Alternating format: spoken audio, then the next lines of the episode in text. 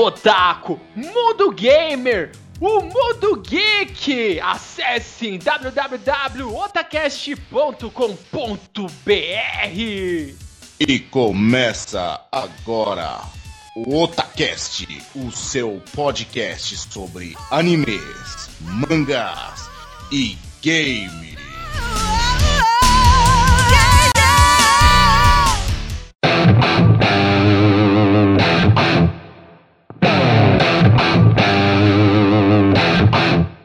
Você busca os melhores animes da temporada, acesse agora mesmo Kishin Animes www.kishinanimes.com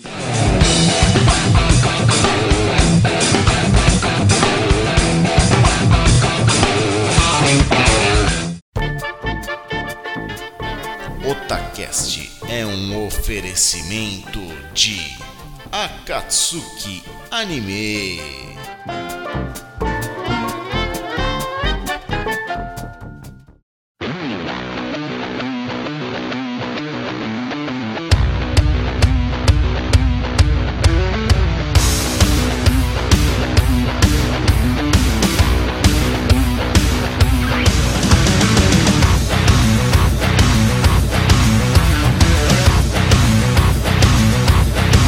Oi, eu sou o Nando e aqui é o Otacast! Oi, eu sou o líder e um lobo sempre será um lobo. O Shinsengumi sempre será o Shinsengumi. E um retalhador sempre será um retalhador. Oi, eu sou o Tony Chadalu e a melhor espada deste anime é a Zambatou. Oi, eu sou o Gaga e Akuzoku-san. Oi, eu sou o Bueno Verde e.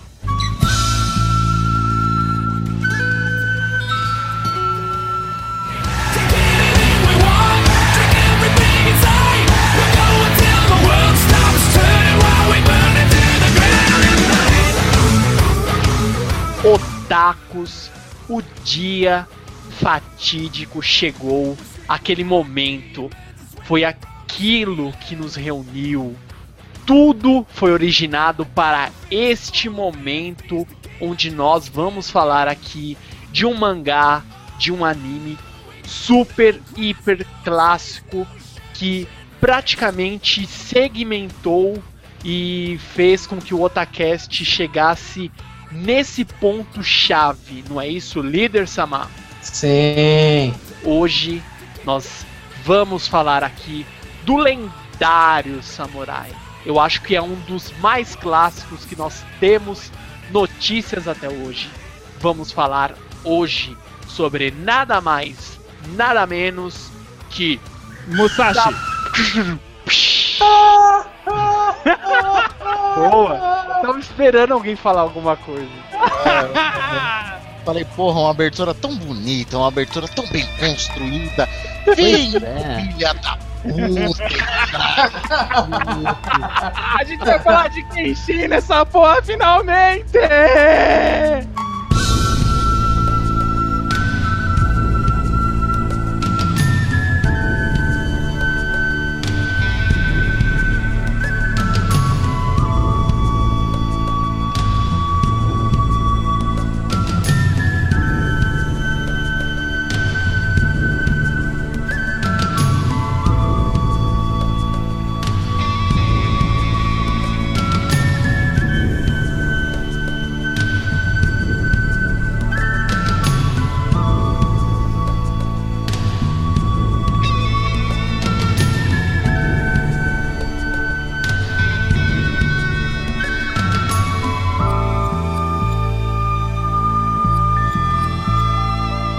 Chegou o dia, então vamos falar aqui de Samurai X ou Rurouni Kenshin.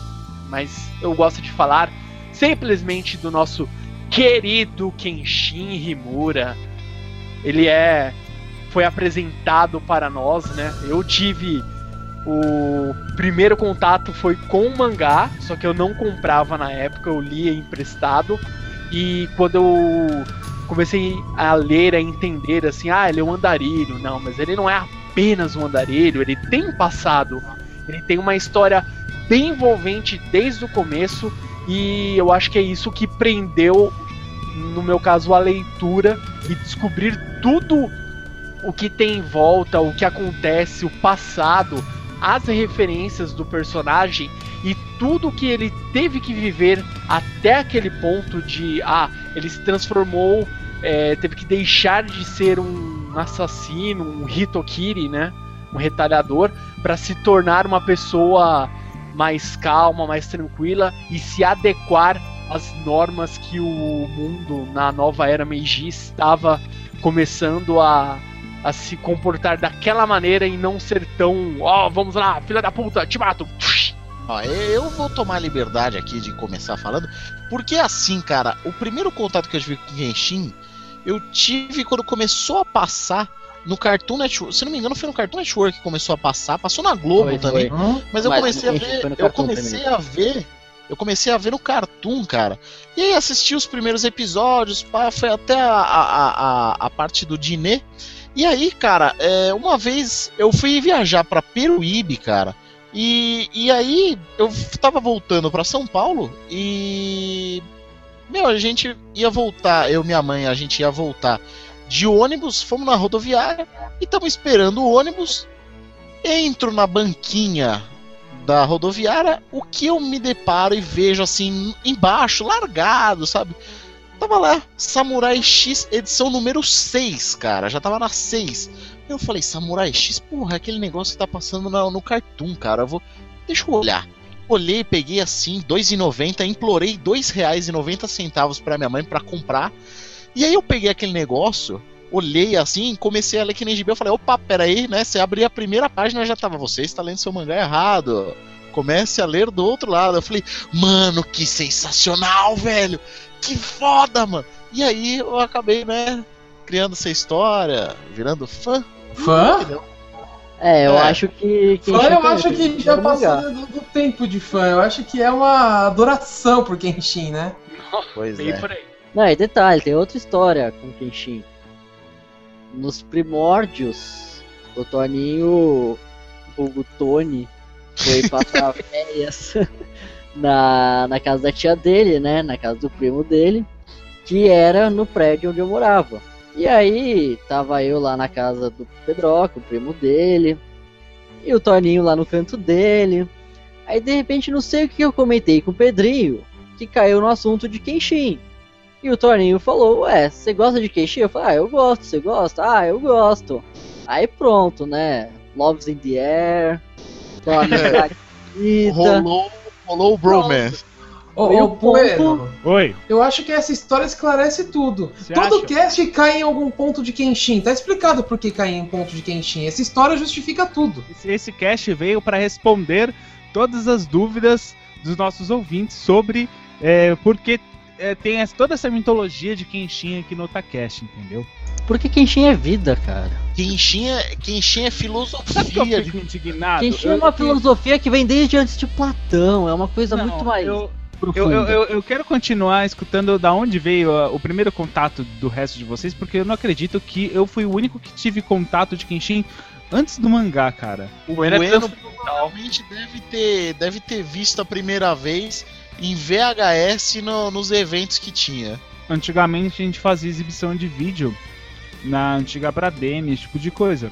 Mas assim, foi lá naqueles primórdios lá que já tinha já o mangá do Kenshin, inclusive eu tinha um daquele mangá o Tankohon, né, que é o cão grandão. Então, eu tinha um mangá daquele lá que ele tinha justamente a luta do Saito contra aquele cara cego lá da Jupongatana que eu esqueci o nome. O nome do cara é o Sui. Isso, é, o Sui. Ó, o Sui que foi pregado literalmente na parede, que o Saito é foda. Fora isso, depois aí assim, eu via já as animações já. Mas assim, foi antes de vir aqui mesmo, tipo, pra Cartoon e, e também os mangás da JBC. Quando lançou o mangá da JBC, tanto de Sakura quanto de Kenshin, que lançou ao mesmo tempo, eu já sabia já o que, que era, eu já tinha, já estava começando já a comprar. É, inclusive, é, vale aqui menções honrosas aqui para as antigas, é, os antigos fansubers na época que vendia as fitas, que graças a eles eu assisti muito anime antigamente, era desse jeito. Estamos ah, é... no começo do cast, o começo de tudo aqui. Estamos contando, desmistificando algum, algumas curiosidades.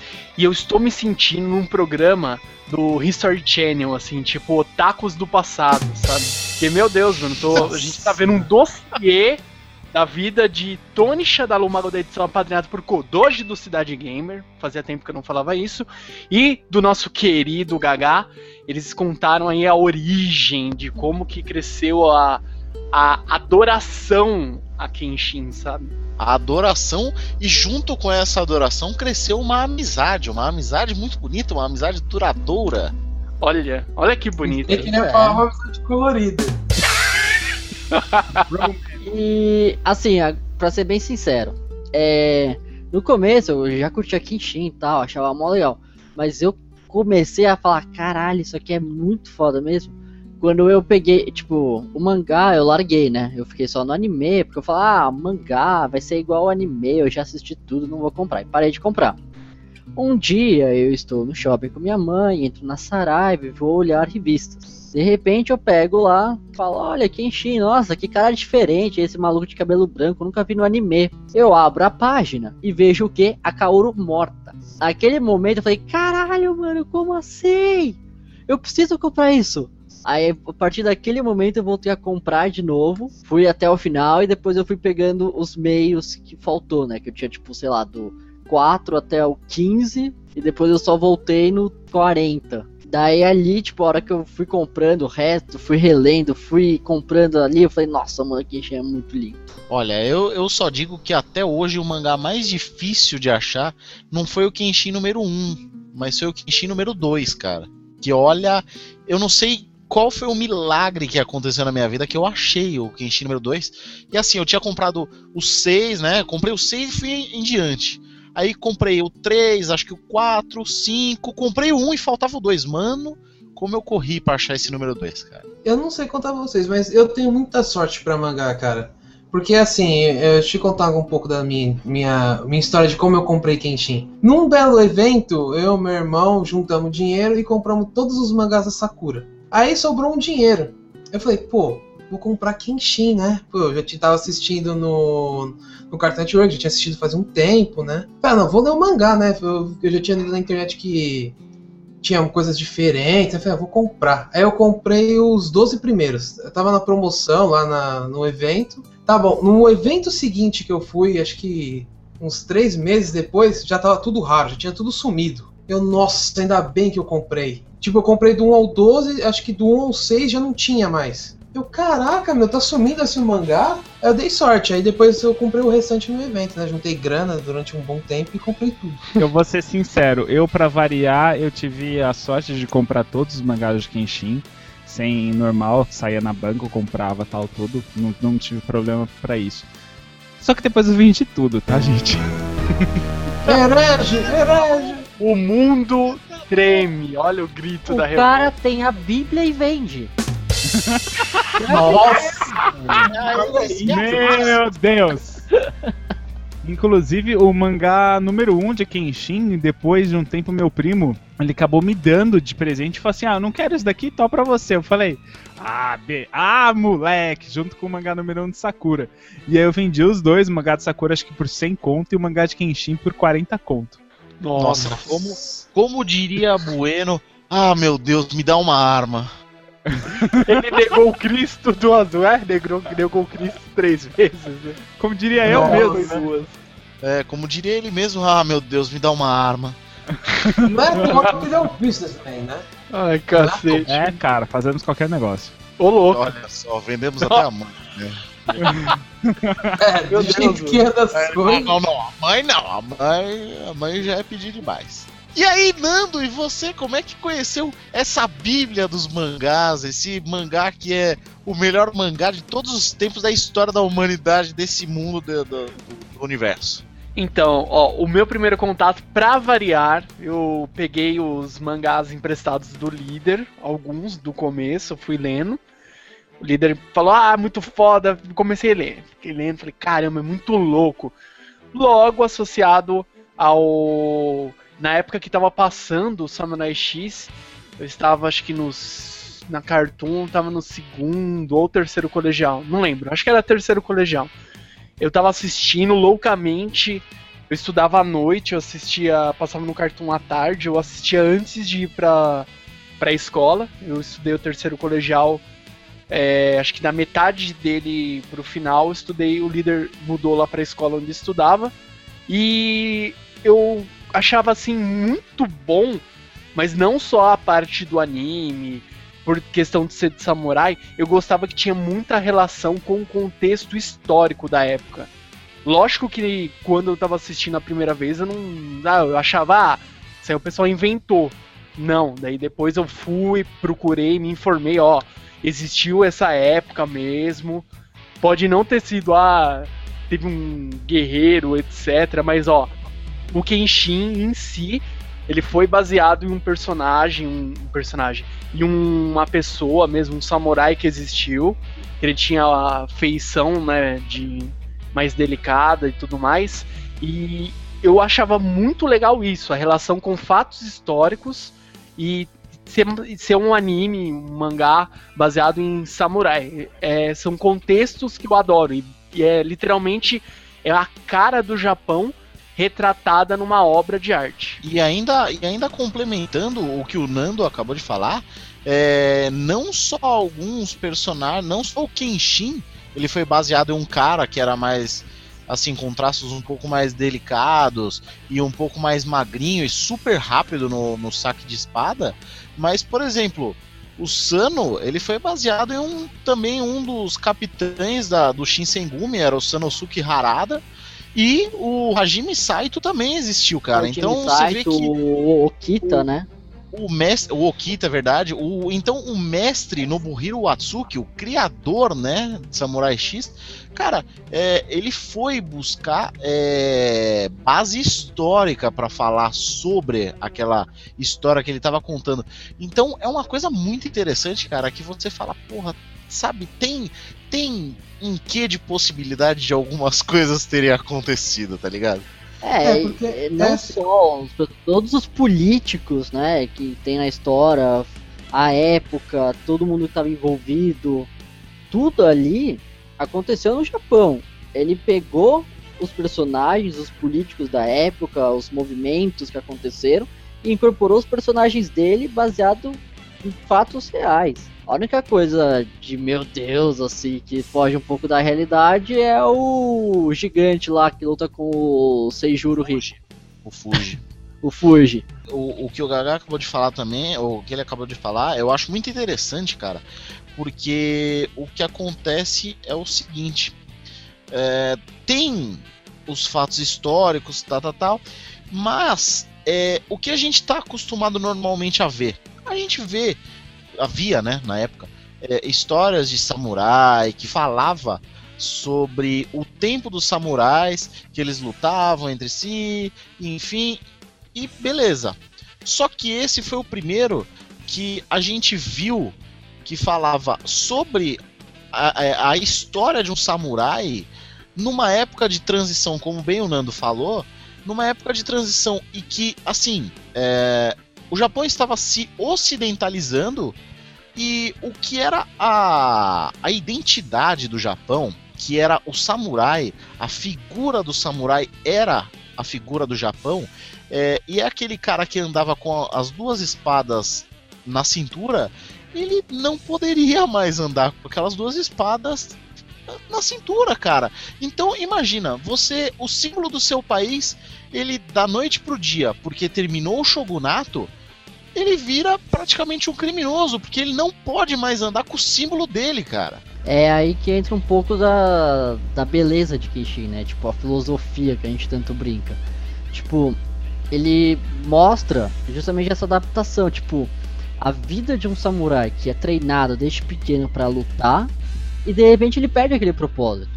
Ele vai fazer o quê? Ele vai virar assassino, ele vai virar bandido, ele vai virar policial. Então, tipo, tem toda essa mostra toda essa filosofia, tipo, de mudar, tentando manter as raízes, entendeu? Tipo, é muito complexo. É foda. É, mas tem o lance, tipo, da, da a Kaoru, a espada pela vida, tipo, tentando mudar o contexto da espada, que o Kenshin prega até o final, depois que ele promete nunca mais matar ninguém. E todo mundo em volta dele, tipo, perdido. Tipo, como assim? Você é um samurai, você não pode fazer isso. A espada não é pra vida, você sabe disso. E ele tentando provar que não, ele não precisa mais matar as pessoas. E eu acho que uma das coisas mais é, interessantes que é complementando o que o, o Gaga falou é que é o seguinte, cara. É, muita gente é, em volta do Kenshin, não, não os personagens principais, assim, os, os mocinhos da trama, é, não eles, mas, por exemplo, muita gente, muitos inimigos querendo matar pra caralho, querendo é, retalhar pra caralho, e ele, tipo, eu não vou mais matar, chega, já deu, eu fiz o meu trabalho, acabou, eu lutei pelo que eu tinha que lutar e acabou, não vou mais matar ninguém, cara. É, só até mesmo uma parte dessa parte da história do Japão. É interessante que, assim, justamente depois dessa, da época do Shogunato, que teve essa parte, essa, essa quebra de paradigmas, começou a se criar muitas escolas é, de Kendo no, no próprio Japão, porque, assim, você tinha as escolas, né? É, é, era meio que assim, não era um negócio legalizado. E aí depois disso, né, que você não poderia mais andar com uma espada na rua, o único lugar que você poderia assim treinar, mas é, foi considerado no caso apenas como se fosse um esporte, tipo de coisa, eram nos dojos, mas é, eles eram dojos legalizados. Ele não poderia ser qualquer dojo. E o, no caso, a, o dojo da Kaoru era, é uma referência a esse dojo que ele era legalizado, que ele tinha é, uma história. O pai dela, que tinha uma história no, no, no dojo, que foi, que serviu o imperador, todo esse tipo de coisa.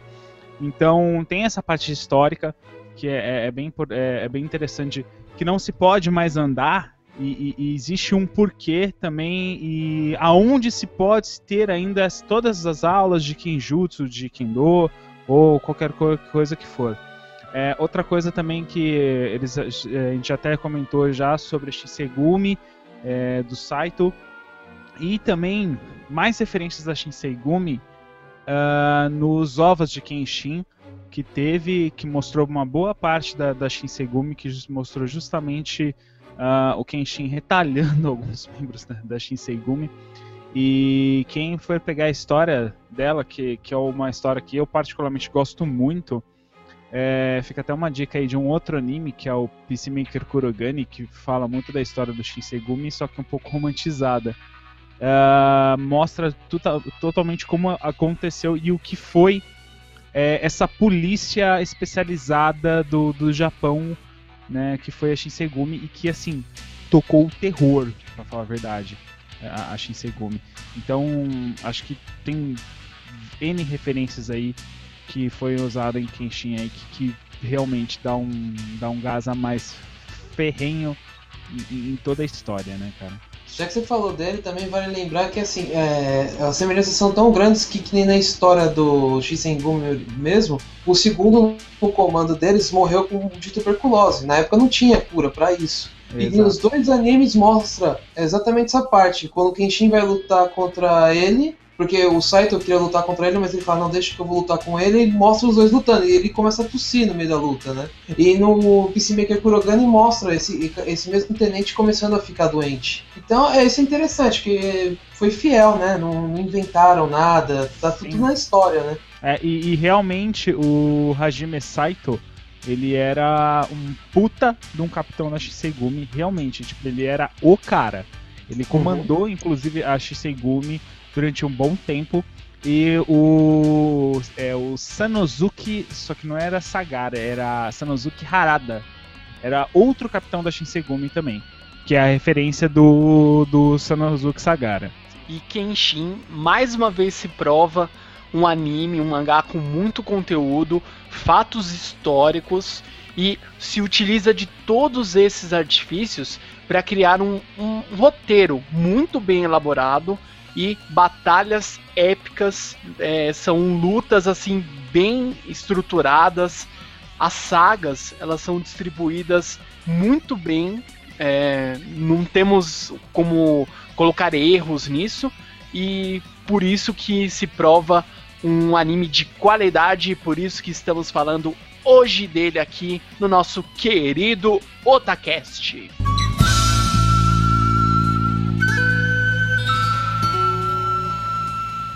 Outro fato muito legal em Rurouni Kenshin são as frases de efeito, as frases marcantes que com certeza vocês que assistiram, vocês leram também, né? Vocês têm alguma frase favorita? Eu tenho algumas aqui que eu consegui com o auxílio da nossa querida e maravilhosa internet trazer à tona novamente. E das que eu consegui localizar aqui, uma que eu achei muito, muito, muito, muito foda é uma do, do Saito, que é o demônio é a verdadeira face das pessoas, o inferno é a verdadeira face deste mundo. Falei, caralho. Cara, frase marcante tem pra dar com pau nesse mangá e no anime, né? Mas, assim, tem uma que eu lembro que é muito forte, que a hora que eu li, assim, eu falei, caraca, que tapa na cara do Kenshin. Eu tô pulando um pouco e já tô indo lá pro final. Que é com, contra o Enishi, que os dois estão lá na praia lutando tal. Aí o Kenshin critica o Enishi, né? Que ele, o estilo dele é muito agressivo, que ele só ataca e ele não sabe defender. Aí o Enishi fala, é, eu não preciso defender, eu não posso me defender eu não tenho que defender, porque a única coisa que eu queria defender foi morto por você há 15 anos atrás. Nossa, tipo, boa. Calou a boca do Keishi, tipo, tá bom, parei, vamos só lutar, não falo mais nada. Esse, esse negócio de frases, eu logicamente não podia decepcionar o meu personagem favorito de todos os tempos. Mas, cara, é, tem uma frase muito foda que é do Sano, que ele fala: numa briga não é o mais forte que ganha. Quem não cai é o que ganha. Boa. e também, e também, ô, oh, você lembra de uma que é logo depois que o, o Sano perde? Que ele fala pro Kenshin, que o Kenshin vira e fala: Ah, por que, que você não tira esse kanji de mal da, da sua roupa? E aí ele fala: Ah, não, é enquanto não sei o Puta, eu não lembro, cara. Essa eu realmente não lembro, mas pra mim é a mais foda, cara. Puta, também não vou lembrar agora. Ele fala, ah, enquanto eu tiver o mal, alguma coisa assim, eu vou carregar o mal nas costas. Era alguma coisa assim, cara. Essa, mano, essa frase. Eu acho que, se eu não me engano, é enquanto houver o mal, eu vou carregá-lo em minhas costas. É algo assim. Isso, enquanto o mal existir, que... é algo assim. É meio que é, ele quer dizer o quê? Que enquanto existir o mal, ele vai carregá-lo e vai, tipo, sustentar essa, esse peso, né? Ele vai querer é, enfrentá-lo. E, e, tipo, para mim, para mim essa frase é até um pouco mais filosófica, tá ligado? Porque assim, é, para mim ela, ela dá para aprofundar que assim, tipo, as pessoas elas carregam o mal. O que você tem que fazer é fazer o certo, tá ligado? Exatamente. Sim. Você sempre tem, né? É o bem e o mal. Você tem que manter o equilíbrio, né? Tanto é filosófico o mal dele, né? Que no final o próprio Yahiko carrega também o mal, né? A própria filosofia do Sano, ele entende o que o Sano quer dizer com aquele mal, que ele mesmo adota o mal na, na vestimenta dele no final. Cara, é, é, são muitas. São detalhes, né? São detalhes que você.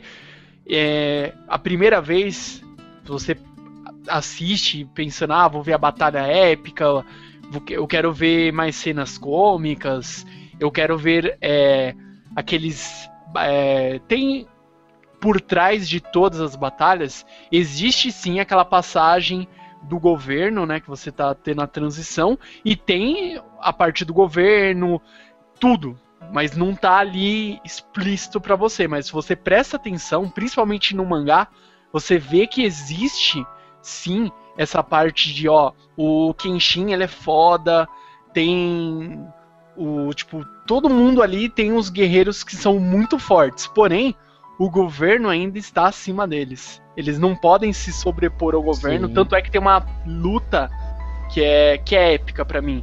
Quando o, o Sanosuke ele tá invadindo lá o, é, o acho que é a casa do governador, eu não lembro o que é, para jogar bomba e tocar o terror lá e o Kenshin vai e fala, ó, você não vai fazer isso vai acabar prejudicando mais ainda o país, isso e aquilo. Então, acontece vários embates assim que o próprio Kenshin sabe se acontecer um atentado, seria um atentado, se acontecesse isso agora que o governo ele tá houve o caos e agora eles estão é, é, acertando o governo. Exatamente. É, uma coisa que o com o Xixiu, né? Tipo, eles Sim. sabiam do Xixiu, não sabiam, não tinham como impedir ele, tiveram que pedir ajuda pro Kenshin, que em teoria era o único que podia bater de frente com o Xixiu.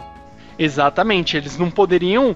Imagina, um governo que acabou de ser instaurado, chegar lá na, no, na mansão, lá no, no local, lá no templo onde o Xixiu vivia, chegar lá com arma de fogo, ah, Xixiu matar todo mundo, ia virar um massacre, ia causar pânico na sociedade, terror, todo mundo ia ficar com medo do governo, poderiam sim acontecer novas revoltas, ia acontecer aquele efeito bola de neve.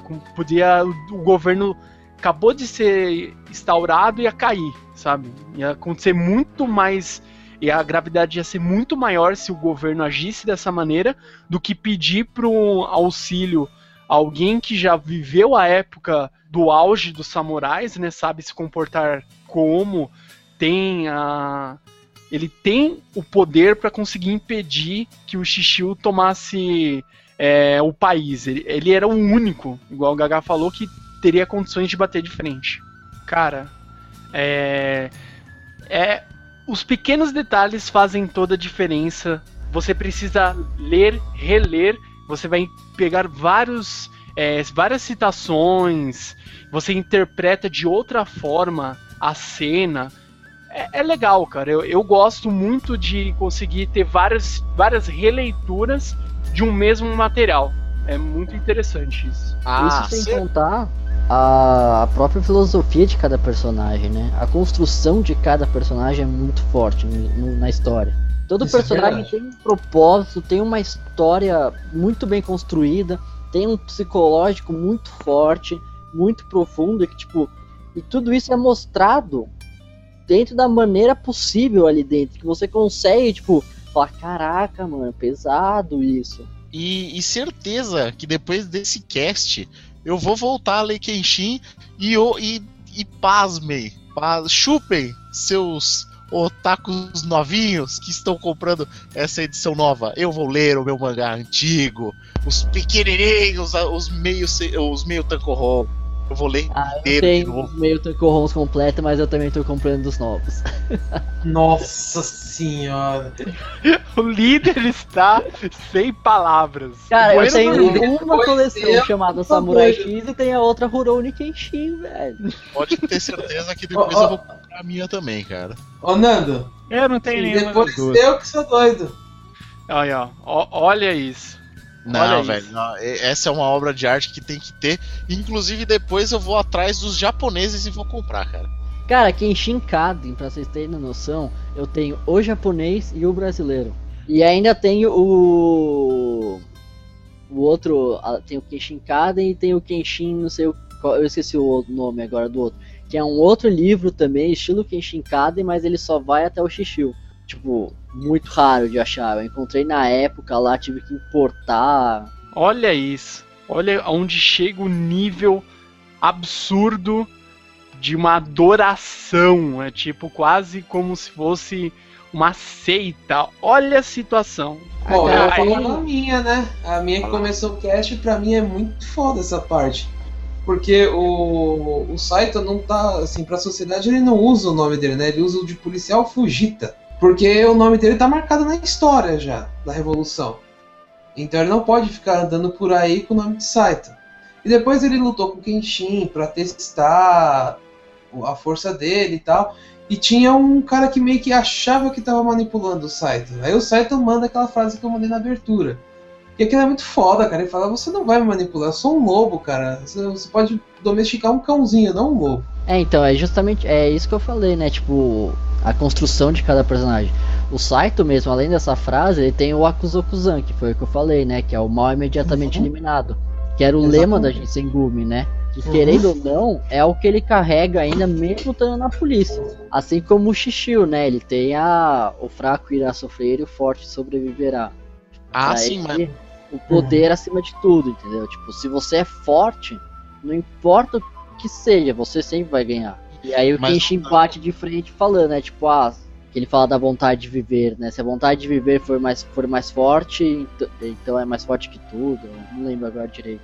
Mas voltando no que o Gaga falou rapidinho do, do, do Saito, é engraçado que, tipo, eu acho que até tem uma hora, que o, se eu me lembro bem, o Sano ele fala, ah, mas você. Né, que ele fala do Akusokuzan, mas ele falava, ah, você é imperialista, não sei o que, você lutava pelo Shinsengumi, não sei, eu, não lembro exatamente agora. Mas aí eu, o Saito ele responde, não, pra mim não importa se é imperialista, se é se é shogunato, eu quero que o país vá pra frente. Então, tipo, o que é o mal tem que ser eliminado, cara. Então não interessa se é shogunato, se é imperialista, não te interessa. É, eu ia falar. Eu quero falar só a frase mais marcante do Shishio, que ele fala logo no, no final da, da, da saga dele, né? Ele vira pro Roji e fala, tipo, ó. Porque ele, tipo, depois que o Roji morreu, né? Tipo, aí tá o, o Shishio e tá a- aquela mina lá, A Yumi. a Yumi tá os dois, tá os dois lá no Ah, inferno e chega o Roji. Aí o, o, o Shishio vira pro Roji, é, você demorou, que não sei o que lá o que tal, tudo, né?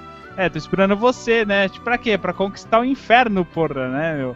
Aí, aí ele, ah, senhor Shishio. São aquelas. É a construção, faz parte de toda a construção pra dar. dar aquela. Sabe aquele tchan na narrativa? Narrativa por si só já é ótima. Já tem um contexto perfeito, consegue se embasar em fatos históricos, luta de samurais, lutas épicas, técnicas muito bem elaboradas. Posso Você. só fazer um. falar outra coisinha agora, rapidinho? Opa! A prova que, que os personagens estão tão construídos, que a filosofia é tão bem construída, a prova disso é logo o primeiro vilão que aparece, que é o, o Ginei. O Ginei mesmo, cara, logo no começo, ele já mostra, tipo, aquela vontade, aquela. Tipo, ele não quer perder a essência dele por nada nesse mundo e ele fica revoltado de ver um cara que era tido como o maior retalhador do mundo, tipo, virando uma mocinha, tipo, ah, eu não luto mais. Sim. Aí, tanto que no final, a hora que o Kenshin quebra o, o braço dele, que ele nunca mais vai poder pegar nenhuma espada, ele fala, não, é, aqui vai acabar em morte de qualquer jeito. Ele pega a espada e ele mesmo se mata. Sim. Ele, tipo, ele não quer viver num mundo onde ele não possa usar uma espada e não possa matar. Aí ele vira pro Kenshin e fala, é, eu estarei no inferno te observando e ver para ver até onde você vai com essa sua mentira. Um retalhador será sempre um retalhador. Exatamente, é uma cena bem forte, né? E é logo no começo, que ele tava, ele trouxe à tona, né, o o retalhador no final, né? Que os olhos do. Kenshin ficam amarelos, assim, ele fica, É tipo, ele ia matar ele. Nossa, cara, essa cena é simplesmente épica ali. A Kaoru tá presa porque o Jinei ele usou uma técnica lá pra parar o fluxo de chi dela. Ela fica lá travada, não consegue se mexer, mal respira. Tá respirando, já ele parou a respiração dela, né, Pra forçar ele a lutar. E falou, ó, ela só vai voltar a respirar se você conseguir me derrotar. Me matar ou se eu se eu liberar o, o tipo, entre aspas, o feitiço, né? É, tirar É, ou uma pessoa com uma energia interna muito forte. Exatamente. E no final, para sal para preservar toda a filosofia que o Kenshin construiu até aquele momento, né, que é apresentado, a Kaoru por pela própria determinação dela consegue falar pra ele, né, chamar ele antes dele matar o, o Jinei. Puta, foi uma- essa a cena é épica em si, assim, não precisa descrever muito, entendeu? E com certeza vai estar aí pra vocês. Vamos fuçar na internet de meu Deus e colocar um videozinho pra vocês aí na postagem. Então não esqueçam de acessar otacast.com.br.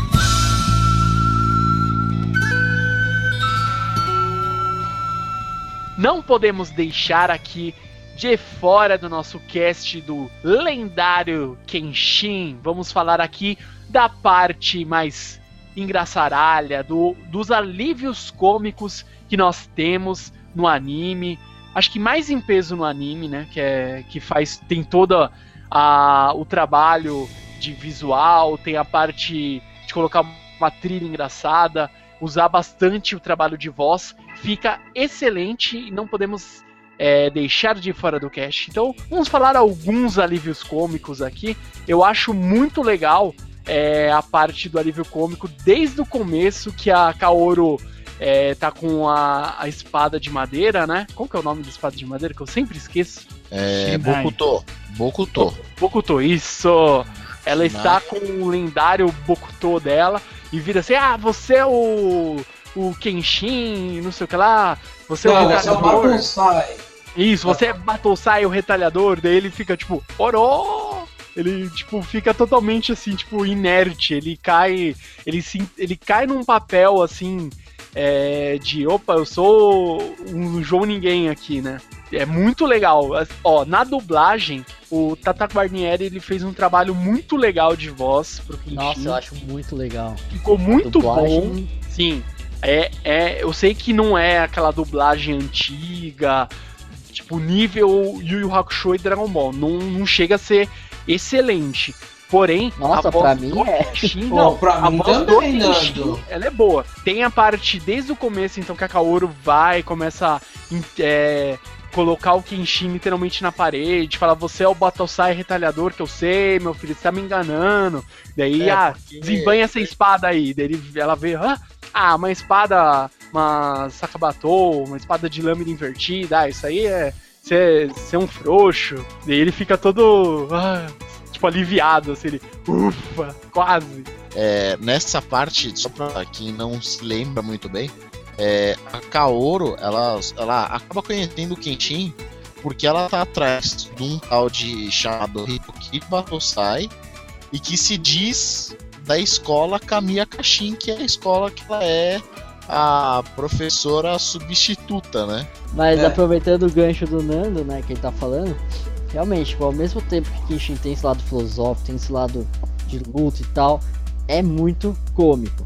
Tem um episódio que, meu, eu não esqueço nunca, que é, é um dos fillers, depois da saga de Kyoto, que o Kenshin vai pegar um peixe para comer, e no meio do peixe tá uma aliança que um cara jogou no rio. E aí ele dá é, a Kaoru tá comendo peixe e encontra o anel. E aí ela fica toda maravilhada, achando que Kenshin pediu ela em casamento e não sei o que. E aí eles tentam a todo custo tirar o anel do dedo da Kaoru, deixam a Kaoru bêbada com cerveja. tipo, o Sunny né? Oh, eu ouvi falar de uma bebida que deixa a pessoa solta. Aí eles vão atrás de cerveja para dar pra ela. É muito engraçado esse episódio.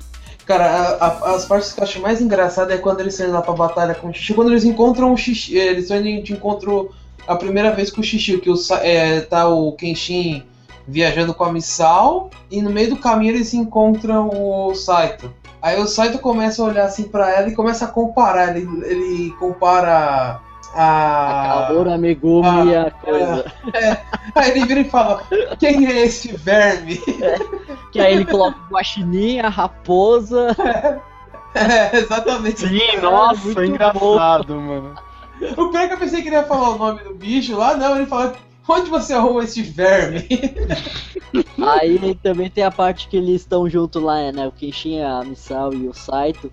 Que aí ele a parte que eles encontram o um menininho que perdeu a família lá, uhum. aquele vilarejo, que aí o Saito vira e fala, ah, eu vou levá-la para. Fala o nome de uma fulana que eu esqueci. Aí fala, ah, quem é essa mulher? É minha esposa. É, exatamente essa parte é muito foda Aí os dois dela. explodem, assim, tipo, ela tem que ter no mínimo um Buda para aguentá-lo. Aí aparece ele deitado no colo da mulher que é Buda. uma deusa. Conta, cara, Essa é muito parte engraçado. É muito foda, cara. Nossa, e tem uma outra parte também que eu acho que é, foi sobre o que o Gaga falou da, da aliança lá da. Que tinha que tirar do dedo da Kaoro. Que o Kenshin ele pega o peixe assim, a faca, ele usa o estilo Hitei Mitsurugi pra cortar o peixe, mano. é verdade. Eu acho muito louco, cara. A parte do, do Sanosuke com medo de tirar fotografia, cara. Ah, essa é a melhor é, parte é que tem, cara. Nossa senhora. Ele com medo do trem. é muito foda. É cara. engraçado também na parte que o Kenshin vai lutar com o Show, da, o colecionador de espadas, que fica o menininho preso na árvore e ele fica comentando a luta. Nossa. É verdade. Pra mim, cara, uma das partes mais engraçadas né, é antes da batalha final contra o né, na cidade de Kyoto, contra o Shishio, e que aí tá o Okina e a Misao, e aí eles começam, ah, mas o que, que a gente vai fazer? Aí o Okina, ele dá aquela de velho, velho, velho alegrão, tá ligado?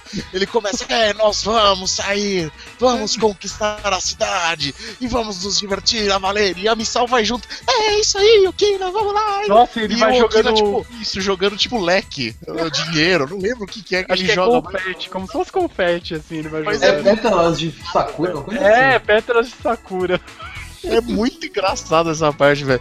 Eu falo, mano, que foda, cara, que foda.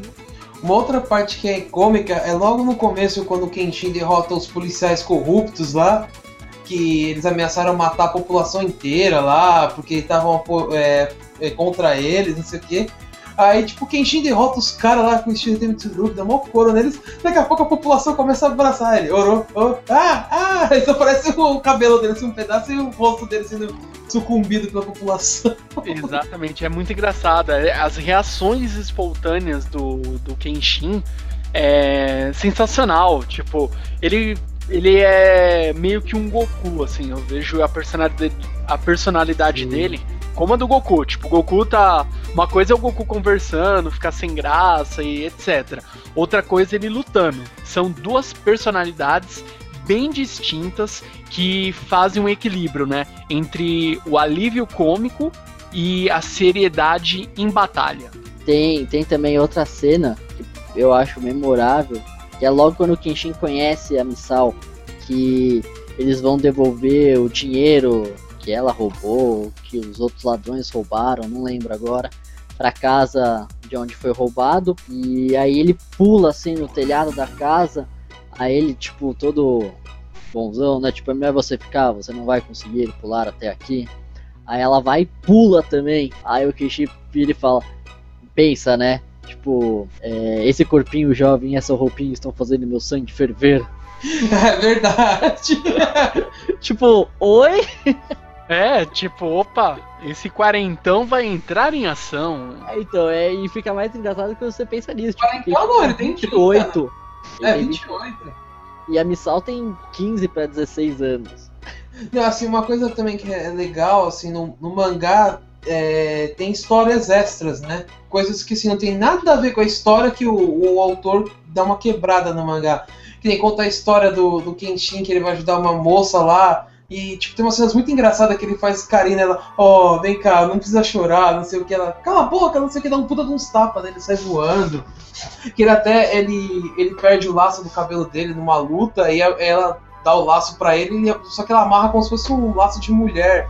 E o pessoal começa a confundir ele com uma mulher na Sim, é rua. a única vez que o Kenshin perde o laço no mangá. Exatamente.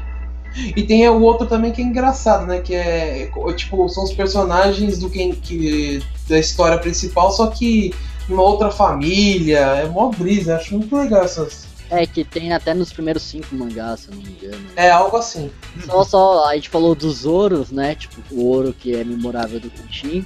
Mas também tem outra cena memorável envolvendo o Sanosuke, né? Toda hora ele ia comer e alguém virava e falava: O Sanosuke não pagou a conta. Nossa, É verdade. é verdade. Tem- Ele nunca pagava a conta. Ele nunca pagava. Não, ele tinha dinheiro pra jogar, pra fazer qualquer coisa, mas ele nunca pagava a conta. Mas assim, eu lembro que tem uma parte que ah, fica meio sério que ele acerta a conta com a mulher antes de começar a batalha com o Xixiu, antes dele começar a viagem dele.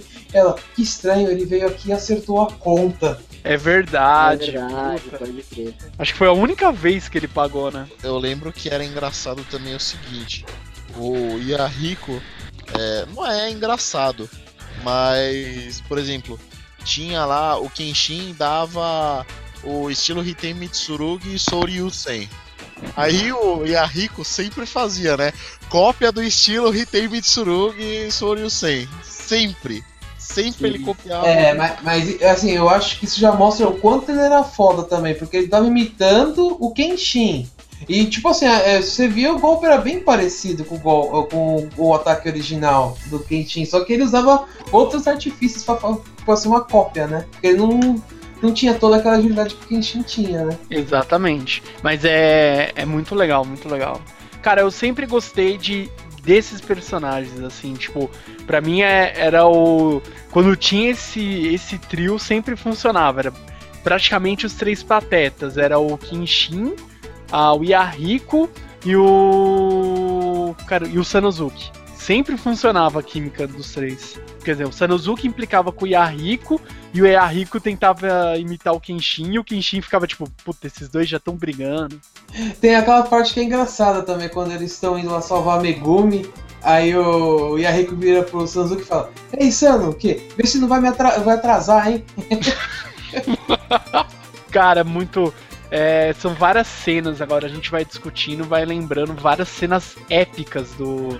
Tanto do mangá, do anime, são. É, são pequenas cenas que fazem toda a diferença, assim, você fala, meu, isso aí o pessoal sabia usar. É, às vezes era meio, era meio quadro do, do mangá, tinha uma. Um balãozinho só, assim, sabe? Uma fala só que você fala, puta que foda.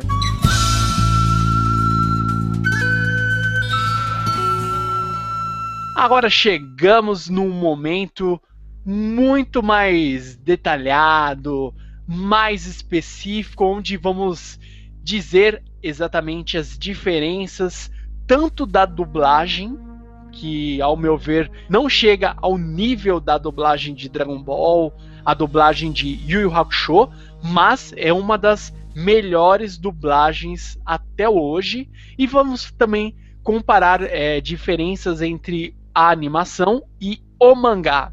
Então, líder Samar, comece a expor uh, o seu relato. Não, assim, a, a, acho que a diferença fundamental é o final. Porque o. Após o, Kyoto, né? É, após Kyoto, lógico. É porque o mangá segue para uma direção e o anime segue para uma outra totalmente diferente. Lógico, a versão do mangá é infinitamente melhor que a do anime, não tem nem o que comentar, né? Apesar que há controvérsias, porque é o seguinte, os ovos de Kenshin, os, os seis ovos de Kenshin no total, são incríveis. São Ah, obras, Nossa, obras da perfeição. Não, assim, os ovos, os ovos são muito foda, mas eu tô falando assim, no questão da série em si. Ah, sim, é, é, mas é que eu penso também que assim, se a série não tivesse esse erro do final, última saga lá, que é a saga lá do, dos cristãos lá, é, não, não- acho que não teria o OVA, acho que não teria essa necessidade se eles tivessem feito a continuação do anime igual ao mangá, não sei. Não, rapidinho, é que o Bueno falou da saga dos cristãos, dos cristãos, Dos cristãos. que quando você pega pra ver a- o encerramento, né, que é a Jinjo no Kanjo, que aparece a, a Tomoe Uhum. no encerramento. Por que ela aparece naquele encerramento se não tem a ver, entendeu? Tipo, será que a intenção era fazer a saga do Inishi? Ou será que no meio do caminho eles mudaram de ideia? Ou não, eles colocaram a Tomoe ali só como um easter egg? Ah, não sei, a, a impressão que fica é que realmente eles, eles planejavam fazer, mas algo deu errado e eles tiveram que mudar o rumo né, da coisa. Eu, assim, na época, cara, eu vou usar um exemplo, um outro anime, que é o, o- que aconteceu assim na época com esse outro anime, que foi Record of Lodos War. O que, que aconteceu? Ah, Lodos, pra quem já assistiu, é, até o episódio 8, é, a série ela fecha tudo direitinho. E aí o que acontece? Chegou no episódio 8, tinha acabado a grana, tinha acabado a verba, entendeu? Que, que eles fizeram? Eles fizeram o- os ovos, no caso, o 9, 10, 11, 12 e 13, e fechou, entendeu? E finalizaram aquela, a- a- aquela série ali e tal, porque é o que eles tinham grana era até ali. Então eles tomaram um rumo da história. Com o anime e tal, gerou grana tal, rendeu, beleza. Aí que eles fizeram? Fizeram Lodos, a série de TV, que tem 26 episódios que se, se você for pregar, pegar a cronologia de Lodos, você assiste até esse OVA, o episódio 8, e depois você assiste o anime do episódio 1 ao 26. Você ignora esse episódio do 9 ao 13. Então, e, e- e Lodos é da mesma época de Kenshin também. Então, é, é aquela coisa assim: existe essa parada de acabou a grana e vamos fazer até onde dá. Sim, mas assim, é, é, tudo bem, acabou a grande vontade de dar, mas se eles tiveram tanto esforço para fazer os fillers, eles poderiam ter feito a série, porque se parar pra pensar, eles enrolaram muito nos fillers, onde eles poderiam ter encerrado a série igual o mangá. É, acho que também aconteceu que chegou no mangá, no mangá também, ainda tava saindo na época, não tava? Será? Também. Eu não sei. Fora que eu penso também que o filler foi muito mal sucedido, né? Se um filler Sim. é muito mal sucedido, isso não gera grana. E assim, na época, não é que nem hoje em dia, que nem, por exemplo, você pega Naruto, você pega Bleach, que teve filler, que teve Diaba 4. Uh, ah, esses animes eles tiveram filler, esse tipo de coisa, mas eles não só geram renda do, dos fillers dos animes, eles geram renda de bonequinho, renda de jogo, geram renda de jogo de videogame e todas essas, essas outras coisas. Na época, não tinha. Na época não tinha jogo de videogame de Kenshin. Assim, teve, mas é, não foi nada representativo jogo de videogame, ou bonequinho, ou esse tipo de coisa. Então era assim. Era só dependia só de você ali do anime mesmo, da, da no caso do, do quanto de que você tinha de audiência, né? É que assim, quanto aos bonequinhos, aqui no Brasil eles existiam, só que eles custavam um rim. Não, então, ô líder, mas é, é o que eu tô falando, isso eu não tô falando nem aqui no Brasil, tô falando lá no Japão mesmo. O mercado, o mercado é, antigo dessa parte aí é, é complicado você comparar com o mercado de hoje, porque você não tinha tantas coisas que você podia aproveitar a franquia. Por exemplo, uh, esse aqui é um exemplo de uma franquia que está sendo relançada, é Sailor Moon. Sailor Moon agora, que tá sendo relançado lá, Sailor Moon Crystal lá, tal, tá sendo lançado anime, mangá, tal, tudo. Cara, aí já tem já action figure já, da SH Figures, e um monte de coisa já. Ah, mas isso é verdade. É. O, o próprio Kenshin que o Bueno falou é verdade. Questão de boneca, essas coisas. Só agora, de uns 3, 4 anos pra cá, que tá começando a lançar, tipo, a Bandai lançou a estátua do Kenshin, lançou uma estátua do Shishio, tem os bonecos da, Revol da Revoltech, do Kenshin também, tipo, tanto com a versão Battlesai, que é com a roupa azul, quanto a versão do anime, que é com a roupa vinho. Então isso aí é verdade mesmo, realmente questão de bonecos e action figures era bem... tinha os gashpons, né, que vendia na Liberdade, mas realmente, tipo, você pagava 80 reais num bonequinho de 30 centímetros. De 30 centímetros não, de 15 centímetros. E jogo, tinham dois só pra Playstation 1, que era um RPG e um de luta. Que o de luta era muito fraquinho, muito ruim. Uhum, isso que eu ia falar, o joguinho é muito ruim, cara. É, o RPG é legal, só que RPG é em japonês, né? Então, tipo, pra você manjar as paradas, tipo, leva muito tempo. Assim, já que você tocou nesse assunto e o Bueno comentou de Sailor Moon, isso uh, talvez seja. Um, assim, não vou falar um pretexto, mas uma forma de você explorar algo que já foi. Porque, por exemplo, Sailor Moon está sendo explorada assim por quê? Ela está completando acho que 25 anos, uma coisa assim de Sailor Moon. Então o que acontece? O mangá está sendo lançado aqui no Brasil, sendo que o único lugar que tinha lançado o mangá era na França. Ou seja, eles estão explorando uma coisa que eles exploraram anos atrás ninguém garante que daqui a um tempo vão comemorar 20 anos de Kenshin, 15 anos de Kenshin, e não comecem a lançar coisas adoidadas, que já estão relançando o mangá. O Kenshin já tá 25 anos, se eu não me engano. Tanto que os filmes já? é para comemorar o aniversário de 25 anos. Logo quando começar, ah, vai ter. Vai ter coisas novas de Kenshin para comemorar 25 anos, falaram. Os boatos eram de um reboot do anime. Aí depois falaram, não, não vai ser reboot de anime, vai ser filme já fazendo a conexão com o que eles falaram, mas seria muito interessante que houvesse o reboot. A gente sabe que não vai haver, mas seria muito interessante, cara, porque é, eu vou contra. Eu vou totalmente contra o que o Bueno falou. De ah, que os ovas é, eles são perfeitos. Cara, cara, se tivesse havido a possibilidade na época, eu acho que entrou em conflito é, a produção do anime com a finalização do mangá, mas se tivesse havido a possibilidade de ter sido adaptada todo o arco da, da Justiça dos Homens, cara, velho, é, teria sido muito, muito, mas muito mais foda. Isso eu concordo. Do que, do que, assim, eu adoro o arco do Xixiu, cara. Mas o arco da justiça dos homens, cara, para mim é, é, é muito é pesado. fechar com chave de ouro, é fechar com chave de ouro um negócio que é sensacional, cara. Porque é a desconstrução e a reconstrução de um personagem, é, é, e, e é a desconstrução e reconstrução de técnicas foda. É, é, mano, é, é, é tudo, cara. O final do Kenshin é muito foda. Porque acontece, acontece uma, uma grande reunião e, e, é muito legal, cara. É muito bacana. Velho, teria sido sensacional ter visto a melhor, o, o melhor home run que eu já vi no mangá, velho. Nossa, sensacional a reconstrução do Zambato. O Bueno falou dos ovos. Os ovos são muito bons, são lindos. Tipo, a primeira vez que eu. Vou me abrir aqui. A primeira vez que eu chorei assistindo alguma coisa foi no final do OVA 6 Porra, é animal ver o Kenshin voltando para casa depois de se perder na última guerra dele, todo fudido por causa do estilo Riten.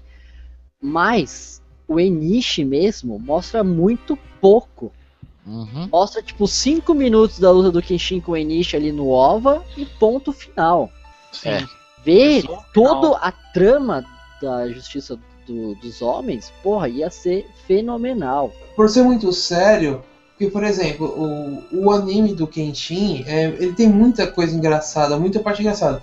Só que nesse final não tem nenhuma parte engraçada, cara. É, é. muito sério o negócio, é muito pesado. Mas eu acho que esse tem, tem uma característica também que vocês estão esquecendo que é o seguinte: geralmente vocês sabem que todo o, os ovas eles não têm característica de cenas cômicas, eles não têm característica de cenas engraçadas, ele é uma coisa mais séria, ele é um puxado uma coisa mais uh, da construção da, da, da, parada, assim, da história mesmo. Ele é uma coisa mais pesada, ele tem é, questão tipo de. Uh, idade que pode ser assistido, diferente do, do anime que passa na TV em TV aberta no Japão. Isso eu falo tanto no Japão quanto aqui, mesma coisa. E foi a mesma coisa que aconteceu com os ovos de Mahou Sensei Negima, quando saiu o Ala Alba. O, os três ovos, eles eram. Eles eram hiper sérios, que foi antes do, do, Negui, do Negima partir para o mundo mágico e é tipo super sério. E quem assistiu e leu o mangá de Mahou Sensei Negima sabe que ele tem a cada cinco minutos ali tem tipo milhões de alívios cômicos e no, nos ovos não tem isso. E aí que acontece? Você chega, joga numa saga que ela é, é totalmente diferente de, de, tudo que foi apresentado no anime. Então você muda muito paradigma e infelizmente é, você não tem uma assim é, é complicado para você fazer uma quebra. Acho que um exemplo assim exemplo mais ou menos, né, do que eu falo assim que o que talvez poderia ter feito, não sei, mas eu, eu acho que não, mas no caso do Naruto, que existe o Naruto e o Naruto Shippuden. O Naruto e o Naruto Shippuden existe uma quebra de paradigmas, existe uma quebra de público. Que assim, existe o Naruto, que aí o, o Naruto Shippuden, ele quebrou o paradigma e agora é um outro Naruto, ele é um Naruto mais velho, então você tem outra parada aí, aí no, no, no, assunto aí, né, na questão da, da trama principal. Então você acaba evoluindo. Não que isso não venha sendo mostrado desde o início da série de Kenshin, mas o problema é que você tinha muito uh, questão de alívio cômico, você tinha muito uma característica no, no anime e que chega no final ele não tem isso. Então é assim, eu acho, é, eu, eu, é claro, o, o que o Tony falou, ah, mas a saga do Anishi poderia ser muito melhor explorada se fosse feito anime? Com certeza, com certeza. Eu também acho que assim, só dois, só dois ovas para a parte do, do, do Enishi, né? Uh, eu acho que foi pouco. Também acho que foi pouco, mas eu acho que até foi, foi bem executado. Mas é, o, o, meu, o meu xodozinho ali de Kenshin, além da saga de Kyoto, claro, são os, quatro primeiros ovas que mostra ele na saga de Retalhador. Que você olha ele e você fala assim: caralho, esse era o cara então antes, porque era então é por isso que no anime todo mundo cagava para ele. Os ovos, ah, o que vocês comentaram, é muito sério. É que eu já vejo de uma outra forma, eu vejo assim, ou ele é muito sério, ou ele parte 100% para comédia. Porque eu já vi ovos que são extremamente engraçados. Então eu acho assim, ou ele parte pro lado sério ou ele parte pro lado engraçado. Bom, ficou legal, cara. Mas ficou muito aquém do que do que poderia ser, né? A, a, a fase Enishi. Inclusive porque não explica, se eu bem me lembro, nem explica o porquê dele ter cabelo branco, não explica nada, não, cara. Nem, nem, nem fala, tipo, só mostra, tipo, o carinha, A batalha, dele só. lutando, tipo, não aprofunda nada, entendeu? Na verdade, mostra que a Kaoru, ela tava raptada, ela acorda É, lá na, na mansão dele. E ela fica aí, Kenshin, não sei o que, e o Kenshin vai e aparece lá já. E outra, os quatro, os quatro primeiros ovas, eles também ficam assim, ah, conta o passado, tá? Mas no mangá, cara, fica. Eles falam, a gente tá contando o passado porque aconteceu isso. A gente tá justificando o que aconteceu. Então, para os ovas de Kenshin, eu dou 1.7 robôs gigantes. Ah, não, é uma. A gente tá no, no- no podcast errado, né, velho? Caralho! É Não, sério assim- mesmo, Tony? What the hell? Desculpa, eu, eu tô, eu tô me Nossa, perdendo. é sério que você, que, você, que você odeia tanto assim os ovos de, de Kenshin, cara? Não, não é que eu odeio, cara. Eu acho que poderia ser melhor, é diferente. Não, mas é. Você tá essa nota aí é. Caralho, cara. Tô, tô Não, abismado. velho. É que assim, mano, o mangá pra mim é, é, é- é obra, cara. É obra-prima. É, não tem o que falar do mangá. O mangá é. Não tem animação, cara, mas. A, a, a imaginação e a sua visão do que o, o Nobuhiro Atsuki fez com aqueles poucos quadrinhos de cada página, cara, pra mim ilustrava na minha cabeça como se fosse um filme, cara. Não, mas assim, eu acho que assim, realmente, pode ser que o fato de não ter tido o início foi porque era muito sério, não sei o quê. Mas por que, que eu acho que um reboot era válido? Justamente por isso. Se você pegar Fullmetal, o Fullmetal Alchemist normal, ele também tem uma parte mais engraçada e tal, não é tão sério quanto o Brotherhood. Se você pegar o Brotherhood, ele tem elementos muito mais complexos no final que deixam o negócio muito mais sério. Mas é que assim, a diferença no Fullmetal é que é o seguinte, eles tiveram que acabar o anime porque ele alcançou o mangá. Mas na época que acabou o anime, já falaram, a gente vai relançar o anime seguindo o mangá de cabo a rabo. Eu acho que seria muito, muito, muito válido um reboot, assim, tipo, sei lá, uns 30 anos de Kenshin. Pô, lança um reboot, entendeu? Faz um reboot estilo o Metal Brotherhood, o Dragon Ball Kai, tipo, mantendo a essência. Não, não, não, não, não, não, não, não, não, peraí, peraí. Aí agora eu vou até concordar com, com o Gagá, assim. O Metal Brotherhood, beleza, mas Dragon Ball Kai parou. Não! Eu tô falando no sentido, tipo, sem filler, sem nada, curto e grosso, entendeu? Só que, tipo, Ah, mantendo não, a eu, eu qualidade. discordo. Porque assim, os fillers que tem no meio da saga até chegar ao Kyo, até a saga de Kyoto lá, os fillers são muito bons do Kenshin. Não, eu concordo, tem fillers muito bom. O filler da saga dos piratas, Também é legal. bastante. É a primeira vez que Kenshin fala que ama Kaoru, inclusive. É. é muito marcante. Mas eu acho que seria legal um reboot. Justamente por isso, entendeu? Ia diferenciar o Rurouni Kenshin primeira versão do Rurouni Kenshin Reboot, assim como foi o. Fullmetal, entendeu? Tipo, ia diferenciar o Brotherhood do Fullmetal normal, entendeu? Sim. Tipo, um Kenshin enxuto, seguindo diretamente o mangá, com as essências do mangá e da série normal que todo mundo ama, do outro que, tipo, tem tudo, entendeu? E assim, quanto à diferença entre a dublagem e o original, eu acho que a coisa mais marcante é o Kenshin não falar Oro, né? Isso é assim, é que não tem como transportar o Oro pra, pra, pro português, cara. Não, não Uhum. existe, velho. Não existe. É, eu acho que não tem uma onomato- onomatopeia pra traduzir isso. Acho que não tem. É, que, Não, que não vamos fazer que nem fizeram com o Naruto, né? Da Tebaio falou, tá certo! Porra! Tá certo. É, não, por favor. Porque assim, o Oro do Kenshin, ele explica muito bem no mangá, que é o barulho que os, os corvos fazem, né? Exato. Uhum. Então é Oro. falar uma curiosidade aqui, né? Tem aqui os dados de quantas vezes o Kenshin fala ouro no mangá. Ele fala no total 98 vezes ouro durante todo o mangá. Fora, fora os combos que ele soltava no anime, né? Que ele saia correndo. A dublagem, como eu disse anteriormente, ela é uma dublagem excelente. Mas o porquê que eu não digo que é uma dublagem tipo nível Dragon Ball, nível Yu Yu Hakusho? Porque não são todos ali que estão bem em todos os momentos. Existem alguns episódios que você sente que faltou esmero ali na dublagem, que a voz ela tá um pouco fora. Não é aquilo que acontece, é, às vezes é o que ou oh, o cara ficou doente, isso, aquilo, eu não vou culpá-lo e falar que por isso que a dublagem é uma bosta. Não, é uma dublagem excelente.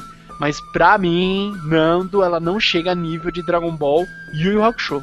A dublagem do Samurai X ficou muito boa pra mim.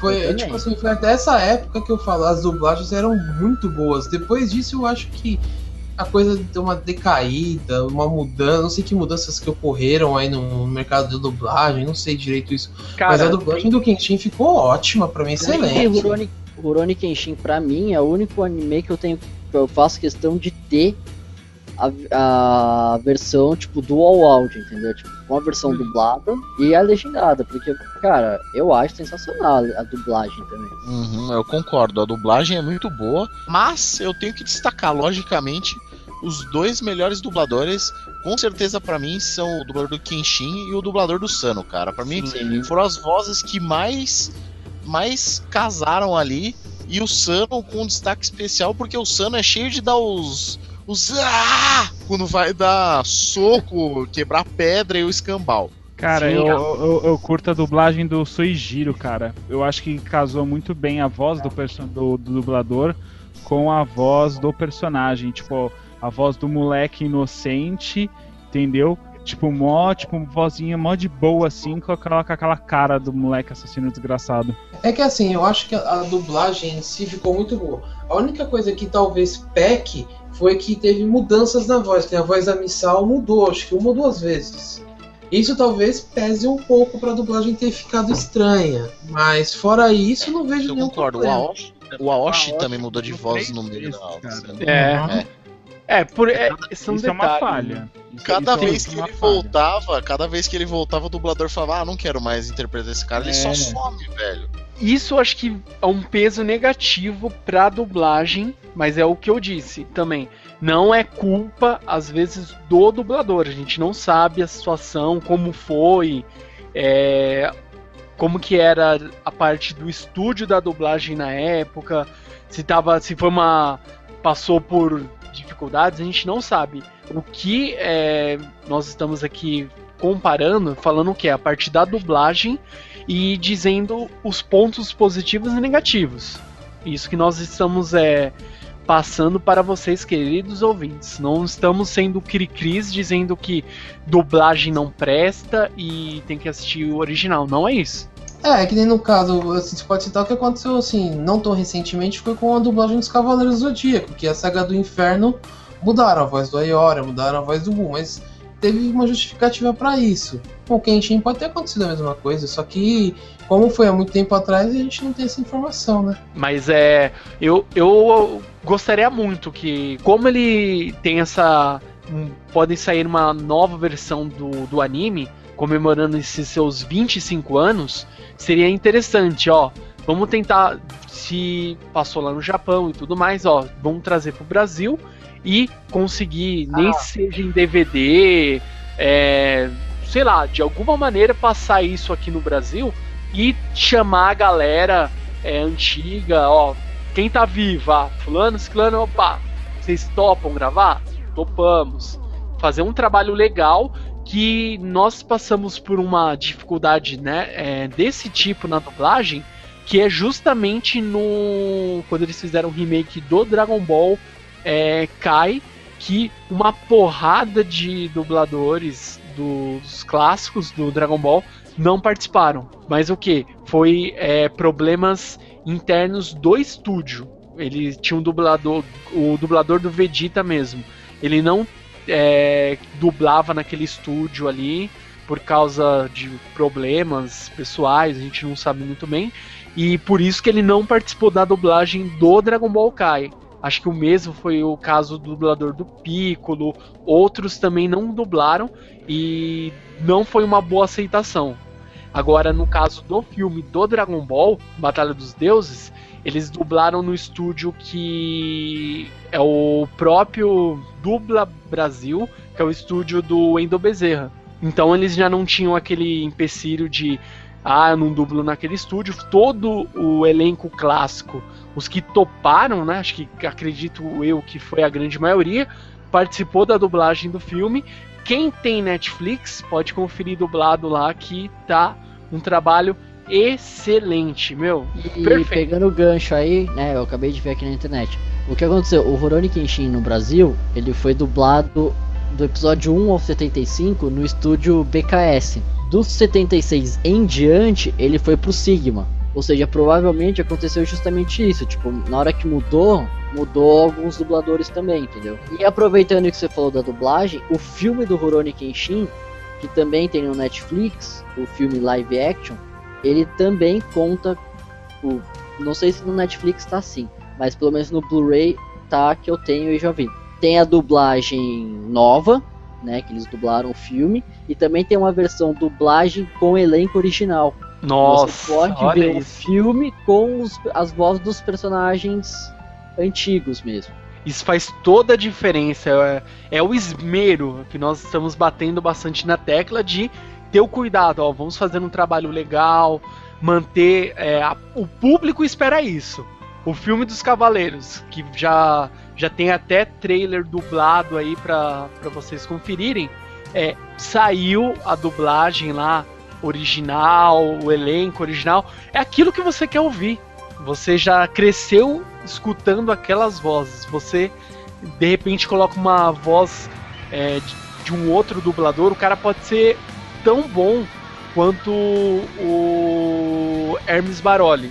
Mas se for uma, uma voz diferente ali no Ceia, você já vai é, incomodar. Você vai falar, não, tá errado. Que voz é essa? Ah, e outra curiosidade é que o Kenshin aqui no Brasil, ele só foi exibido até o episódio 94. E na verdade existe o episódio 95, que só existe em, em japonês. Que é justamente o encerramento mesmo da série. Que é o Kenshin ficando com a Kaoru. E termina com o Kenji nascendo. E até hoje eu não entendo o porquê esse episódio ele não é, foi dublado. Se você assistir, deve ter no YouTube, não sei, eu vou tentar localizar e colocarei na postagem para vocês. É, não existe, não tem é, cena de oh meu Deus, sangue jorrando, cabeças rolando, não tem nada que eles justifiquem para censurar esse episódio. É um episódio mais um dos mais calmos, se você parar para pensar na série inteira. Talvez é. não tenham comprado o episódio. No, não, pelo amor de Deus. Pode acontecer, ué. Ué, não, a gente compra 94 episódios. Ah, não, faltou moedinha, não dá pra comprar Não, é que assim, você tem que entender uma coisa, né? Deixa eu te explicar. Quando o Kenshin, uma outra curiosidade, quando o Kenshin passou aqui no Brasil pela, na, na, na rede Bobo de televisão, eles, eu não sei se alguém chegou a assistir, mas eles chegavam a colocar tipo dois, três episódios em um. Tanto forte que teve, cara. Eu assisti um episódio e falei, não vou assistir essa porra, porque tá muito lixo. Apesar. Nossa, cara, é sério, eles conseguiram matar Kenshin, velho. Lembra que saiu no, numa revista lá, como que é? Retalharam o retalhador. Saiu Exatamente. uma matéria numa. Acho Eu que era uma disso. revista herói do futuro, sei lá, uma revista. Não, nada. Revistas especializadas. É. Só fazer uma menção honrosa que não dá para falar de Rurouni Kenshin sem falar das músicas. Eu vou te falar, a, a, a, primeira abertura de Kenshin é a coisa mais quebra a perna do mundo, porque, cara, eu lembro quando escutei a primeira vez essa música, cara, sei lá, em meados de 1998 é, é aquela coisa, né? Eu, é, o gravador de CD era novidade, né? E aí eu, eu lembro que eu consegui baixar músicas de animes e tal. E aí eu baixei a música Abertura de Kenshin. E aí eu gravei num CD e tal, trouxe, e era novidade, ninguém tinha CD de música de anime, né? E eu lembro que essa música era uma, uma porra de uma quebra de perna, porque começa, tipo, no maior solo, assim, né? Tipo, de guitarra foda do caramba, né? um solo pesado de guitarra, aí de repente começa, tá, tá, aí começa a menina. Aí você, porra, mano.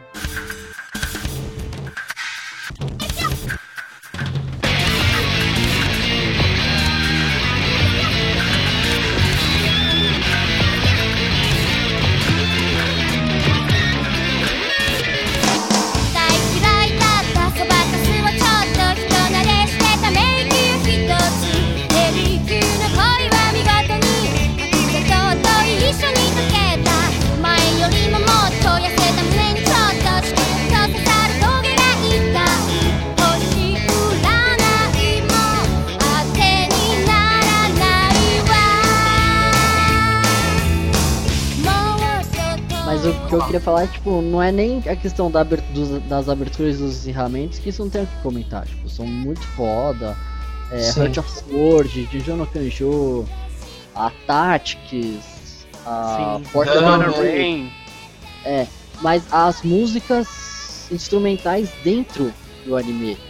Cara, Também. a música Tem muitos do Kenshin, a hora que ele vai se despedir da Kaoru, a música que toca na saga de Kyoto, dele contra o Shishio, cara, são músicas assim que fica na cabeça. Ah, é, fa- falando de música assim de Kenshin, é, é claro, tem várias referências, várias aberturas e encerramentos é, de Kenshin. É, é um dos animes que mais tem assim abertura e encerramento que são épicos, que são bons, assim, que as músicas viraram hits pra, pra galera assim que curte, assim. Até mesmo se você pegar um, outros animes mais atuais como Naruto, que teve muito mais abertura e encerramento, você não tem tantos hits é, porque você teve aí desde Theme Revolution, você teve Larkin Seal fazendo encerramento também de Kenshin com a música Ah. Ninji, isso. É, então você teve aí bandas aí importantes aí do cenário pop rock japonês aí fazendo aberturas e encerramentos de, de Kenshin. Inclusive é, a, a puta versão foda pagarai que é épica, simplesmente ela é épica do Animetal de The Jupongatana. Essa música é nossa, ela é muito top. Ela é muito top, inclusive com a participação dos dubladores em japonês, né? Ah, nessa música, porque em cada parte da música tem um trecho que um membro da, da Jupongatana ele fala na música, né? Então fala assim, vários, tô- vários membros da Jupongatana falando durante a música, junto com o ritmo, então é incrível essa música.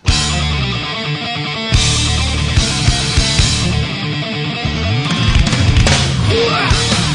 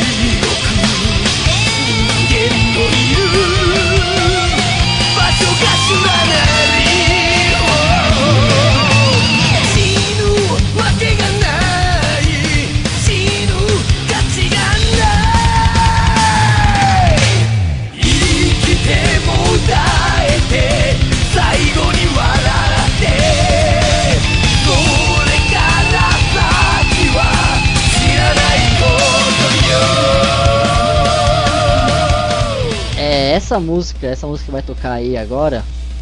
Cara, essa música pra mim da saga de Kyoto, ela é o que mais me marcou, tipo, das músicas de Kenshin. Tipo, dá uma escutada aí, pessoal.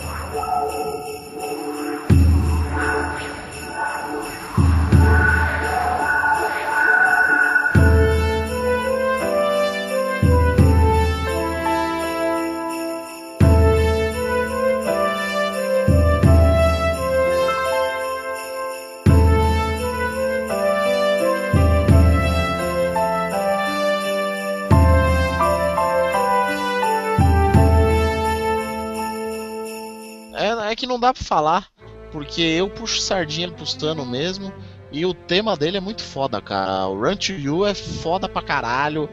é, tambores. Como é que chama daquela porra lá? Ó, Taiko, né? tambores taiko, com solinho de flauta, velho.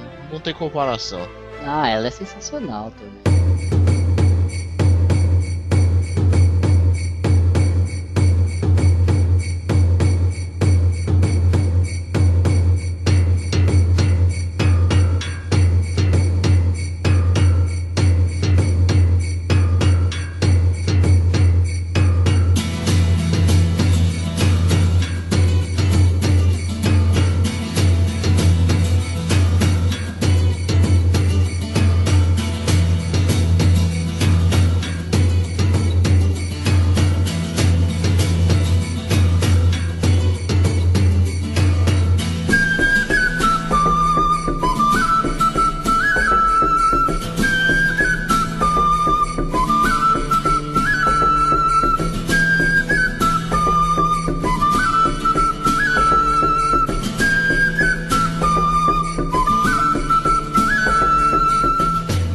Então, depois de muito falar desse anime, desse mangá muito clássico, Rurouni Kenshin para uns, Samurai X para outros, não importa, o importante é gostar do cast, curtir o que nós falamos aqui, toda é, é, todo o enredo, todos os detalhes, contextos históricos e curiosidades que vocês encontram apenas aqui no Otacast, não é isso, líder Samar? Sim. Certo. Então vamos às nossas considerações finais. Por favor, eu vou chamar aqui um garoto, um jovem, um homem, um mago da edição. Por favor, as suas considerações. Bom, galera, o que eu posso falar sobre esse episódio? A gente está aqui terminando de gravar, estamos no começo, no início, princípio da madrugada. A gente está aqui para trabalhar no dia seguinte, porém eu estou ah, super acordado, eu estou pronto, eu gravaria mais três horas sobre Kenshin numa boa. E assim, galera, é, busquem o mangá de Kenshin, eu recomendo pra caralho. Aproveitem que tá aí, é novo, né? Na praça, agora, no, no momento dessa gravação, ainda está saindo, já praticamente já está quase se encerrando aí a publicação do mangá, por incrível que pareça, né? Demorou, na minha época que a gente comprou a primeira vez, demorou tanto tempo para acabar que a gente. Eu acho que eu comprei mais de dois anos de mangá, demorou pra caramba. E agora vocês estão tendo tudo rápido assim, tá, tá? Então aproveitem essa obra de arte magnífica do grandíssimo mestre, autor, desenhista fodástico Nobuhiro Watsuki. E aproveitem, galera, esse vale a pena. Esse é um dos mangás que pode mudar a sua vida. Você verá a vida de um jeito diferente após ler Rurouni Kenshin. Estou emocionadíssimo. Essas belas palavras do Mago da Edição. E para complementar esse, essas nossas considerações, eu não posso chamar outra pessoa senão Gaga, por favor. Cara, eu faço das minhas palavras absolutamente todas as do Toninho. Tipo, não tem o que falar, cara. Kenshin é um marco, na minha opinião. Ele é o concurso dos mangás. Tipo, história perfeita, personagens perfeitos, enredo perfeito. Nobuhiro Atsuki é um mago, é um gênio, é um mito. E meu, se você não leu, na boa, vai ler, cara. Você não vai se arrepender, não vai ser tempo perdido. Se for tempo perdido, você vem aqui e manda a gente se fuder. Porque não vai acontecer isso, eu tenho certeza. E lembrando, né, que agora em, em agosto sai o, a primeira parte do, da, do filme do Kenshin, né? O segundo filme, que é o Kyoto of Fire, né? E depois em setembro sai a segunda parte da saga de Kyoto. E, meu, a ansiedade tá, tipo, monstra, porque é a saga de Kyoto, é o Shishio. Cara, Kenshin é vida. Não tem nem, nem como argumentar para complementar. Eles já falaram tudo, porém, eu peço encarecidamente a líder Samar para fazer as suas considerações finais. É, o Nanda me jogou depois de tudo isso, me jogou a pedra, né? Fala, agora é com você, né? Bacana, Nando. Vai tomar no cu. É, então, Não, não tem muito o que falar, cara. Eu só recomendo realmente que vocês assistam tanto a versão dublada quanto a original. Tá muito boa. Como o Tony e o Gaga falaram, o mangá tá fresquinho aí, você não vai encontrar nenhuma edição rara ainda, aquelas coisas de 100 reais uma edição. Você ainda consegue, se for nas lojas. Mas as lojas certas você encontra todos os mangás. Olha, cara, não sei não, viu? Sakura Ai, Card Capture, a re, o relançamento, a edição 1, tá custando 100 reais na Comics. E é isso, pessoal, valeu. Certo, então, por favor, Bueno Verde, as considerações finais. Então, minhas considerações finais é.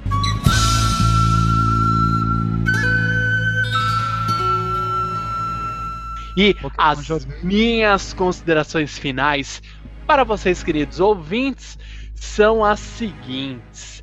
Se você gosta de um bom anime, um bom mangá que tenha contextos embasados em fatos históricos, se você gosta de alívios cômicos, gosta de personagens muito marcantes, cada um com seus ideais e utilizando muitas técnicas maneiras e lutas de samurais, de espadas e tudo mais, não perca, não vai ficar parado aí no ponto sem dar sinal, meu filho. Vai lá, corre atrás das edições nacionais, você ainda encontra naquelas, né? Não sabemos se facilmente e se vai ser barato, mas você vai conseguir encontrar e com certeza na internet, de meu Deus aí, você vai conseguir achar na boa e velha biblioteca do Paulo Coelho, você vai achar os episódios dublados ou no áudio original, ou dual áudio, que é acho ou que é o melhor. Na Katsuki Anime. Olha que beleza! Então vamos deixar aqui relacionados a essa postagem o link lá da katsukianimes.com.br, onde você pode adquirir os episódios com uma qualidade excelente. Você não vai se arrepender e muito fácil de comprar. Beleza? Então, nos vemos no próximo Otacast e até mais. Bye, bye. Sayonara, galerinha. Falou, galera. Tchau, tchau, tchau.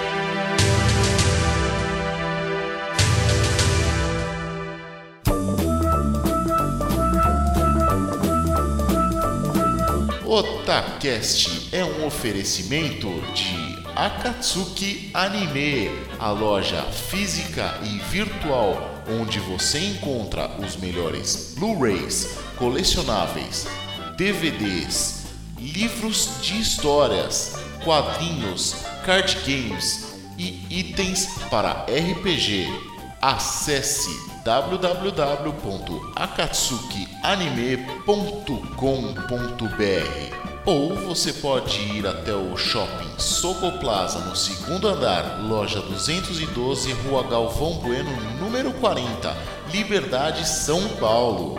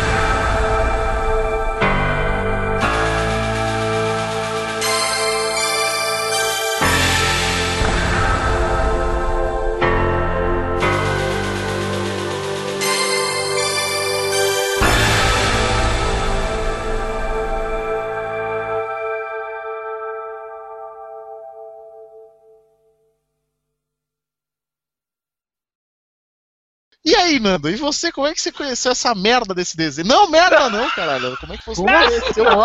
herege, herege! Isso tem que ir pro extra! Isso tem que ir pro extra! Vou, Não, vou sua boca alguém alguém traga as tochas, vamos queimar o Tony. Vamos lá, de novo. Este podcast foi editado por Shadalu Podcast e Produções.